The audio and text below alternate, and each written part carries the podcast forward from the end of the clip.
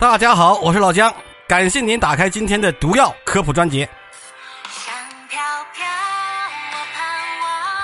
今天的开场曲呢，依然来自串烧组合星过海，他们把广告歌串在了一起。上一篇我说错了，他们说串烧的动漫歌曲。今天啊，老姜给大家说一个引爆了韩国网络媒体的一个事件。这个事件呢，来自于封面上这哥们儿。这个哥们儿呢，特别想变成韩国男团的成员，但是呢，他想变成韩国爱豆啊，整容就行了。不过呢，他给自己做了一个手术。他做手术是什么呢？把下体变小。只要下体的长度缩短到跟韩国男人一致，那么他就能在心理认同感上更接近韩国人了。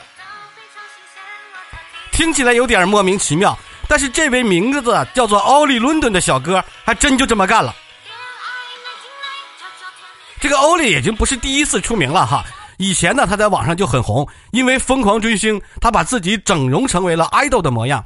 八年他做了十八次整容手术，花费了上百万人民币，只是为了自己呢看起来更像韩国爱豆。咱们啊，先抛开这个哥们儿这个整容成不成功，到底这个整容效果是什么？是不是真的更接近了韩国这个爱豆的外貌？整容这个过程的确让这个人得到了满足，在他的思维模式里面，外表的改变就意味着精神的重生。重生之为了爱豆，我变韩国人，简直是热门网文呐！他宣称自己呢，通过整容获得了精神和基因层面的改变。整容之后，自己已经有了百分之九十九韩国人的基因。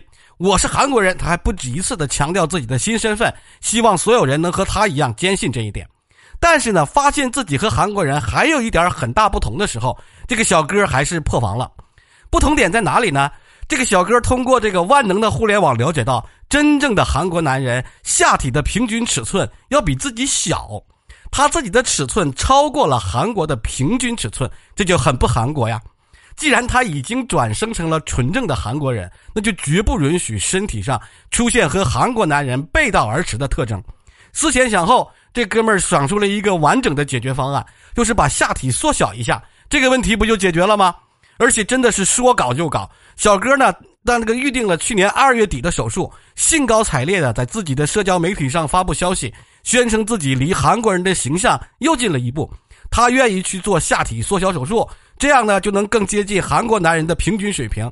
为此呢，他要飞去泰国，毕竟泰国人特别擅长整这些性国性别相关的玩意儿。他说他的脸已经整个了变成了韩国人，而且他还改造了胸部，每一步的改造都让他觉得自己离韩国更近了。而且这小子是网红嘛，是网红，他他都有有一些网红基因身上在里头。他真经常发表一些言论。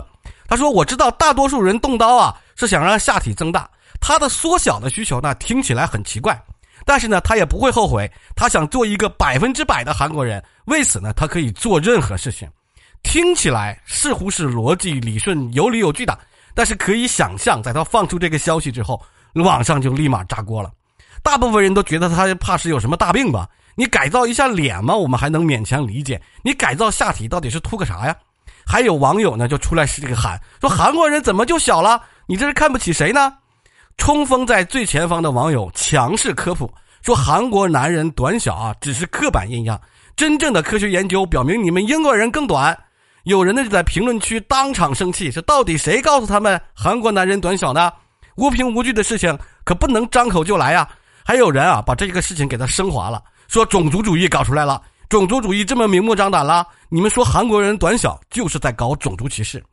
眼看一场互骂大战即将上演。小哥呢，连忙在采访里头解释说，他并不是看不起韩国男人，只是看到统计数据说平均尺寸不到九厘米，才想让自己的下体缩短一些，争取早日实现丁丁统一。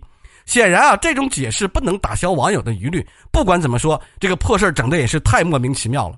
最让西方网友困惑的还是一点：为什么提到了这个韩国就会有丁丁短小的刻板印象呢？相信也大家都知道，就是因为那个手势。拿捏住了那个手势，万恶之源就是他。一会儿我在评论区给大家上图，韩国的社区，韩国这个手势已经在国内酿成了一个社会性事件。最初啊，就是有一个广告，是一个女团成员拿面包那个姿势，让部分韩国网友觉得这是在模仿女性社区，就 Miglama 还是什么，我记不住了啊，标志着他们尺寸短小，是在侮辱男性，就是那个拿捏住了那个手势，有一个女团成员拿面包那个像就不行。随后的有个露营海报事件，更是点燃了韩国男人的怒火。他不仅啊复刻了整个侮辱性的手势，连香肠的暗示都给整上了，这是要摆明侮辱到底。在强烈的网络舆论还有抵制下，呀，海报方面就被迫修改了图像。但是这件事呢，就造成了固有印象的一次一次成型。原本是普通的一个手势，就很难跟韩国男人的尺寸解绑了。于是我们在看到哈韩国宣传材料上的手势，警方宣传材料手势被指被指是在侮辱。各种海报啊，食品上啊有这种两个指头的。这个手势都不能幸免，都被韩国人、韩国男人给抵制了。尤其是韩国的国民美食炸鸡，那都是要用两个指头去拿的嘛。你仔细一看的话，就没有多少食品的海报没有喷点的，对吧？全部都是要。本来这个知识呢，还没有多少人知道，它代表了韩国男人短小。结果被韩国网友这么一闹，抵制加上宣传效果双管齐下，全世界的网友都凑到一起吃瓜了，都来搞这个手势了。捏手，这个就成为了韩国男人的敏感点。互联网上这个拿捏的表情包就是百花齐放，嘲讽表达属实是拿捏住了。而且直到最近哈，这件事情还在继续发酵。上个月麦当劳官方发了一个拿捏薯条的表情，差点又是一场江湖的腥风血雨啊！各个品牌官方在评论区集体拿捏，寻常人看起来就是普普通通的吃薯条嘛，麦当劳就是拿拿出这个手势，就是想吃薯条。但是韩国论坛的男性就集体破防了。既然麦当劳做出了这么不理智的决定，那必须得一波拒绝加上抵制。韩国网友就是一片哈，全部都是抵制麦当劳。短时间来看，这个拿捏手势和韩国男人尺寸短小的绑定，应该是没办法脱钩了。可能也是受了这个影响哈，受了这一系列的影响，决定成为百分之百韩国人的奥利小哥下定决心。要通过下体缩短手术跟韩国的平均尺寸看齐，被疯狂抵制，还被辱骂，同时呢，他还能坚持自己那种魔幻的梦想。这个角度看，这个小哥确实把自己的人生给牢牢的拿捏住了。